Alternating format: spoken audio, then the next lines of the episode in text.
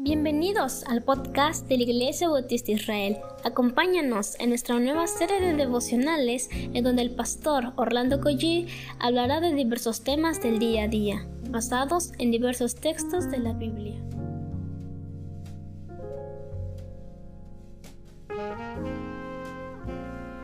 Muy buenos días queridos hermanos, damos muchísimas gracias a Dios, estamos de vuelta Hemos tenido unos cuantas, unas cuantas complicaciones para grabar, pero gracias a Dios nos permite hoy de nuevo estar aquí hablando con el Señor y, y vamos a orar, eso vamos a hacer ahorita.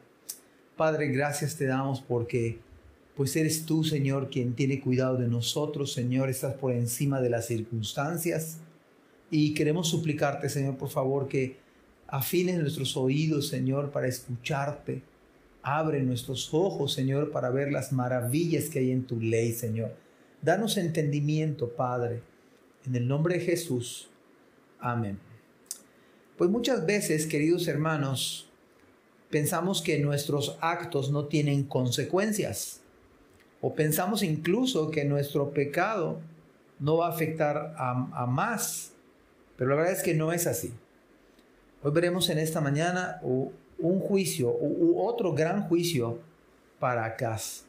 Soy el pastor Orlando Coy de la Iglesia Bautista de Dios Fuerte y de la Iglesia Bautista de Israel. Estamos en el capítulo 7 de Isaías, estamos en el versículo 20 en este momento hasta el 22 y dice la palabra del Señor. En aquel día, el Señor raerá con navaja alquilada con los que habitan al otro lado del río esto es con el rey de Asiria. Cabeza y pelo de los pies y aún la barba también quitará. Este es el otro gran juicio contra Acaz, porque Acaz fue totalmente humillado. El hecho de rasurar a una persona de manera total en la antigüedad era exactamente lo que hacían los conquistadores a sus a la gente que esclavizaba. Y este rey de Asiria, quien impuso un gran impuesto a Acaz, que Acaz en vez de confiar en el Señor confió en el rey de Asiria. Pero es así es. Cuando el hombre pone su confianza en el brazo humano en vez del brazo del Señor.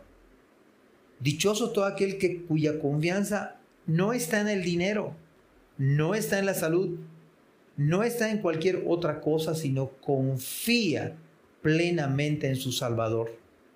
Y yo decía hace un rato que pensamos que nuestros pecados no tienen consecuencias y afectaciones para segundos y terceros. Cuando usted y yo pecamos, afectamos nuestra comunión íntima con Dios pero también afecta a nuestra familia, nuestra esposa, nuestros hijos, porque obviamente cambia nuestro carácter, obviamente eh, afecta. Pero ¿usted cree que ahí se queda nada más? No.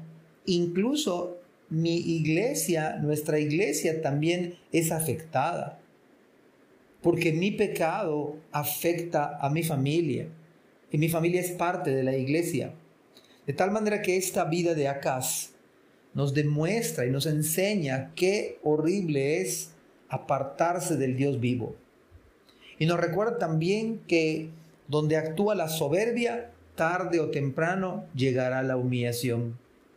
En el versículo 21 dice, acontecerá en aquel tiempo que criará un hombre una vaca y dos ovejas.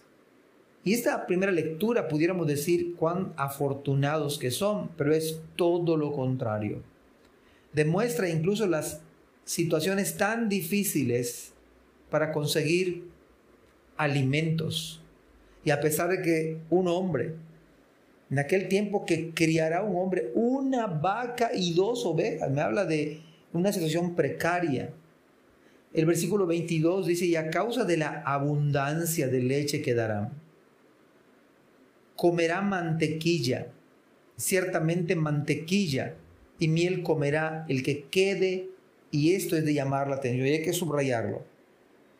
En un sentido, pudiera ser que alguien, cada persona tenga una vaca, dos ovejas, y en ese sentido abundar la leche, pero esto se contrasta cuando la Biblia dice miel comerá el que quede en medio de la tierra. En un sentido, ¿de qué me sirve tener leche?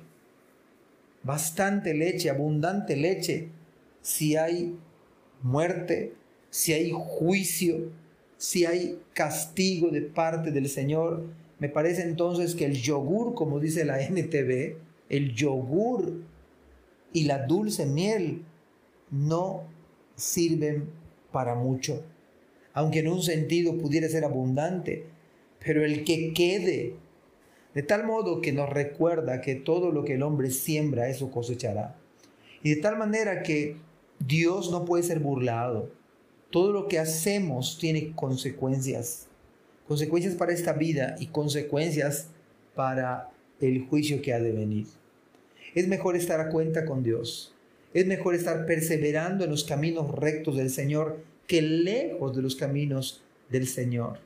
Amados hermanos, que esta lectura bíblica, esta reflexión pudiera hacer que pongamos nuestros ojos en aquel que es nuestro amado Salvador y confiar no en el hombre, no en la salud de nosotros, no en, en, en incluso en un familiar, no, Maldito el hombre que confía en el hombre.